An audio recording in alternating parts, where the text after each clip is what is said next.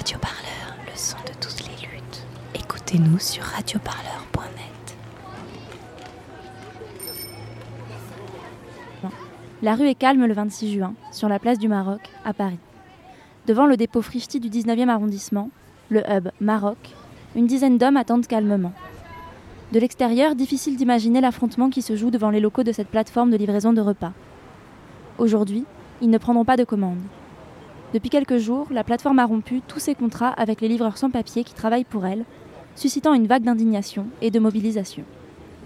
Alexandre, fondateur de CopCycle, une plateforme alternative pour les livreurs à vélo, revient sur le fonctionnement de Frichti. Frichti, déjà, ils sont pas sur euh, euh, un modèle où ils livrent euh, les restaurants du coin. Euh, ils fabriquent leurs propres plats, quoi là où Uber Eats va, est juste un intermédiaire entre euh, euh, le restaurant et le livreur, quoi, quelque part. Frischti euh, fabrique, enfin, a des centres de production de, de, plats, quoi, qui s'appellent les hubs.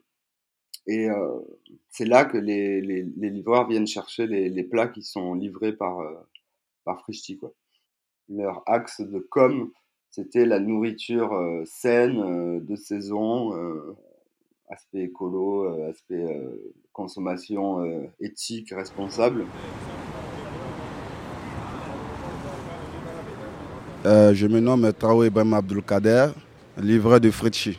Nous avons commencé à travailler avec la plateforme, pour certains depuis beaucoup d'années, pour certaines personnes aussi depuis des mois, pour certaines personnes avant le confinement, pendant le confinement et après le confinement.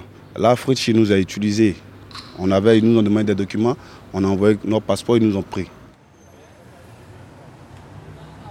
Comme Kader, Karim est livreur chez Frichti. Le 1er juin, il a témoigné dans un article de Gurvan Kristana Djadja pour Libération de ses conditions de travailleurs sans papier pendant le confinement. En réponse à l'article, Frichti joue les ingénus et affirme ignorer complètement que des livreurs sans papier travaillent pour eux. Ils engagent une sécurité pour vérifier l'identité des livreurs à l'entrée des hubs, empêchant du jour au lendemain les livreurs sans papier de travailler pour la plateforme. Après, c'est vrai que quand euh, se sont lancés, ils avaient des livreurs salariés. Ils communiquaient là-dessus, quoi. Ils communiquaient, ils disaient chez nous, euh, chez nous, les livreurs sont, sont salariés. C'est plus le cas depuis euh, un moment. On ne sait pas exactement quand. Euh, ça, ça, ils l'ont pas, ils n'ont pas fait de, de communication à ce propos pour dire que maintenant leur livreur était auto-entrepreneur, mais en fait, ça fait, ça fait quelque temps. Donc, Frischti n'a plus recours à des, des livreurs salariés. Euh, donc, il passe par des auto-entrepreneurs. Mais il passe pas, euh, il passe pas forcément par des auto-entrepreneurs en direct. C'est-à-dire que la société Frischti n'a pas recours à des livreurs auto-entrepreneurs euh, entre la société Frischti et le livreur en direct. Il passe par des sous-traitants. Le sous-traitant, c'est une boîte intermédiaire qui, à des auto-entrepreneurs, quoi, enfin, qui euh, est en relation, on peut pas dire qui emploie des auto-entrepreneurs, euh, qui est en relation avec euh, euh des, des auto-entrepreneurs, des livreurs auto-entrepreneurs, et qui, et la société Frichis s'adresse à cette société qui elle-même dit, ok, ben, toi tu vas aller livrer ça, ou, etc. Quoi, voilà. Et donc, du coup, le, ce qui s'est passé là, c'est qu'il se trouve que l'un de ses sous-traitants avait euh, beaucoup d'auto-entrepreneurs euh, sans papier. C'était illégal et euh, aussi, évidemment, il les traitait super mal. ces sous-traitants, des fois, il les payait pas pendant un mois ce qu'il leur devait, quoi. Et donc, et donc, c'est ça qui est sorti dans l'article de Libération. La réaction de Frischti, ça a été sur les hubs, là où les livreurs viennent récupérer les, plats à livrer de demander euh, les papiers, de, voir si les papiers étaient en règle. Donc du coup, en gros, de facto, ça a euh, déconnecté euh, tous les livreurs sans papier. Voilà, après que l'article soit sur Fréty, sur Libération, qu'ils sont un calvaire d'un livreur de Fréty qui, qui n'est pas régularisé, Fréty nous dit comme ça que nous ne sommes plus aptes à travailler avec eux. Or, pourtant, pourtant avant, on ils avaient besoin de nous, avant le confinement pendant le confinement et après le confinement, ils n'ont pas trouvé qu'on n'a pas de documents. C'est maintenant ils vont trouver qu'on n'a pas les documents. Après un article, donc un article socieux qui montre déjà une mauvaise image des choses, ils décident de diminuer. Ils n'ont même pas décidé d'enlever tous les livreurs. Ils ont décidé d'enlever peut-être la moitié. Là, nous, les autres qui n'ont pas été. Il y a d'autres qui, ont été parmi ces personnages, de bonne volonté, de bon cœur, qui ont dit non, ce qui va arriver à Pierre, ça peut arriver à Paul un jour. Ce sont nos frères d'âme, ce sont nos frères qui ont lutté avec nous. Ils ont souffert, ils ont pris le coronavirus. Ils ont monté les escaliers. Huit escaliers par livraison. Je vous l'ai dit, c'était vraiment pénible. Nous avons souffert. Vous voyez Aujourd'hui, Fritz nous trouve comme réponse, récompense après le confinement, de nous mettre à la porte. Mais dites-moi, ces 200 personnes, ces 300 personnes qui, ont été mises à la porte, vous voulez qu'ils deviennent quoi? Euh, Je m'appelle euh, Nasoko Mamadou. Euh, je suis le leader et le délégué de Arago, 14e. Donc du coup, après le confinement, il y, a, un article de la Libération qui est sorti disant que Frissi emploie des auto-entrepreneurs. Et donc du moment où ils ont vu l'article, ils nous ont envoyé un mail. comme d'habitude, ils disent que tous les gens qui ne sont pas en règle, qui sont auto-entrepreneurs, qui ont un statut auto-entrepreneur et qui n'ont pas les titres de séjour, à part les Algériens.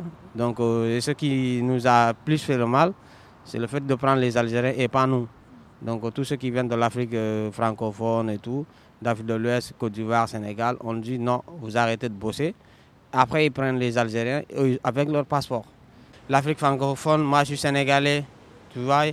Donc euh, les Sénégalais, les tireurs sénégalais étaient là le 18, 18, 18 juin 1940 ou 44. Il y avait le général de Gaulle qui fait appeler à tous les tous les militaires, tous les résistants, que la flamme euh, de la résistance ne doit pas s'éteindre et ne s'éteindra pas. Donc nous, nos anciens, nos ancêtres étaient là, ils ont défendu la France. Donc nous aussi, on aimerait que quand même, que même s'il y aura des critères, mais que ça ne soit pas sur la base que l'Algérie, les Algériens étaient considérés comme des Français à l'époque, mais ce n'était plus le cas. Aujourd'hui, quand on sert du travail, on, personnellement, on n'a rien contre les Algériens. Mais quand on sert du travail, là, on ne va pas dire que tu es Algérien, tu amènes ton passeport. Donc si c'est comme ça, tout le monde peut travailler. Donc là, du coup, euh, c'était le 8, ils ont donné un délai le 8, et nous, on n'a pas attendu le 8. On est venu sur le sang, on s'est mobilisé, on a créé un groupe. Donc du coup, on s'est réparti les tâches, on s'est mobilisé. Donc là, aujourd'hui, euh, on est avec la CGT qui nous accompagne, qui est intermédiaire entre euh, Fristi, entre nous et Fristi, avec euh, l'aide du ministère aussi. moi je m'appelle Sanogo Zumana. Du coup, Fristi, auparavant, ils nous avait dit, avec le passeport, même, même parmi des, livrets, ils prenaient que les passes Navigo pour faire le contrat avec eux. En fait, Fristi, en réalité, savait. Parce que du moment où on s'inscrivait sur Fristi, il n'y avait pas d'intermédiaire. Donc on était là, on s'inscrivait, on partait à la session, on nous demandait nos passeports, on montrait les passeports et les numéros sur papier. Ils n'ont pas pris peut-être euh, conscience de la chose, mais ils savent très bien qu'on était des sans-papiers. Ils savaient. Épaulés par le CLAP, le collectif des livreurs autonomes de Paris et la CGT, les livreurs sont bien décidés à ne pas se laisser faire. Ils entendent reprendre leur travail pour la plateforme et obtenir leur régularisation.